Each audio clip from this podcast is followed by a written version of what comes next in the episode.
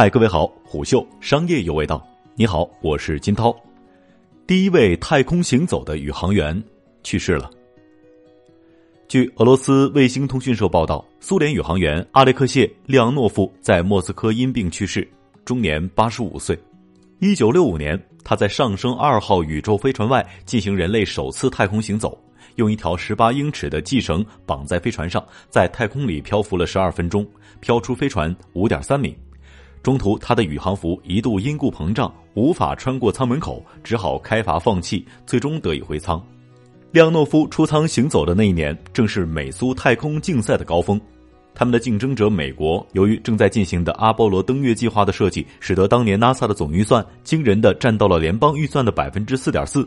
尽管资金的流向在国会和公众的监督之下严格控制，并尽量节约开销，但登月计划依然面临诸多非议。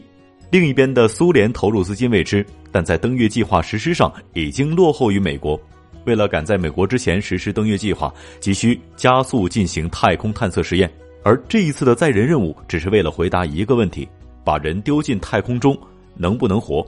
由于舱外服的设计问题，出舱过程中，列昂诺夫在真空中开始膨胀，这直接导致他在返回飞船的过程中被卡在舱门外。苏联的电视台也紧急将直播出舱的画面切换掉。列昂诺夫做了一个十分冒险的决定，将氧气从舱外服中排出，代价是他将面临缺氧，稍有不慎就回不去了。事实上，不光是舱外服的设计，在这一次的太空试验中，苏联在各个环节的设计都极为激进。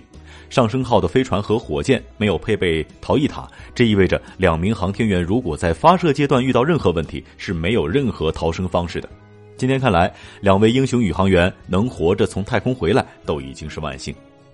在利昂诺夫返回飞船之后，遇到的问题始终没能停止。飞船内的空气控制装置失灵，导致舱内氧气含量暴增。返程过程中，飞船的减速火箭又出现了问题，导致着陆点距原计划着陆点远出了三百八十六千米。通讯设备完全失灵，制暖设备失效，两个人只能出舱躲在外面，在西伯利亚冰冷的森林里听了两天狼叫。另一方面，苏联军方也展开了大规模的搜救行动，最终终于通过无线电找到了二人所在的位置。上升二号在航行的过程当中遇到这一系列的问题，任何失误都足以导致任务失败。回到家乡之后，列昂诺夫获得的荣誉等同加加林，被奉为航天英雄。与此同时，在此次航天计划中暴露出来的诸多问题，也使得苏联放慢了登月计划，上升计划的后续计划被全部取消。人类之所以要登上太空，并不是为了体验失重，而是为了寻找地外生命，不是为了在宇宙中感受孤独。我们登上太空是为了寻找自我，重新认识自我，是为了更加清楚的看到自己。人类从未比在太空行走时显得更为渺小或者更为伟大。探寻地球生命与探寻太空其实是一个问题的两个方面。我们是谁？美国航天员阿尔弗雷德·沃尔登曾在太空中表示。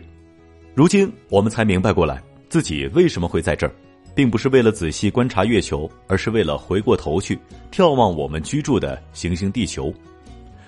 太空探索的黄金时代源于冷战中美苏太空竞赛，在双方莫大的恐慌与期待中，人类前所未有的耗巨资向头顶的这片天空探索，而这充满了矛盾的起点，却看到了新的可能性。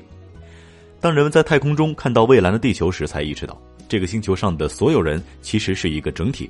从那以后，警惕污染、饥荒、气候的声音越来越多。人类在陆地上全部的傲慢，在宇宙中都被一个孤独地球的照片推翻了。一九七三年，列昂诺夫开始为阿波罗联盟计划先后在苏联和休斯顿接受训练。一九七五年七月十五号，他作为指令长和工程师库巴索夫一起参与了联盟十九号任务。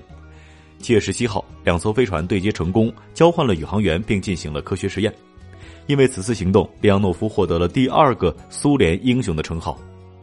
在那个误解丛生的时代，在大西洋上方两万米的高空上，美国的航空器与苏联的航空器完成了对接，两国宇航员进行了亲切的握手。无数观众从电视屏幕上见证了科学消弭人类偏见并改变时代的瞬间。所以。为什么会有很多孩子向往成为宇航员？答案很简单，因为他们是英雄。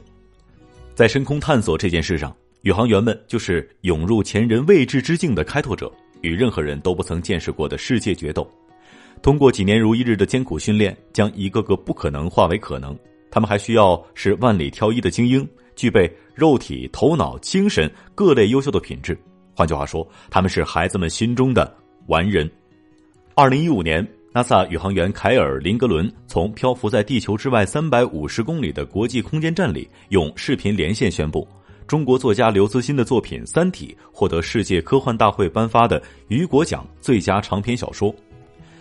刘慈欣随后在得奖中表示：“现实中的二零一八年再也没有人登上月球，人类在太空中航行最远的距离，也就是途经我所在城市的高速列车两个小时的里程。”与此同时，信息技术却以超乎想象的速度发展，网络覆盖了整个世界。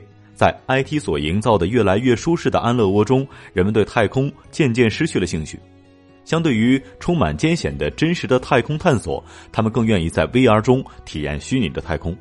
像有一句话说的：“说好的星辰大海，你却只给了我 Facebook。”不过，我有一点可以确定。从长远的时间尺度看，在这无数可能的未来中，不管地球达到了怎样的繁荣，那些没有太空航行的未来都是暗淡的。一九八九年，列昂诺夫受中国科学技术协会之邀，首次到中国进行访问。彼时，苏联还没有解体，中国才完成第一颗气象卫星“风云一号”的发射。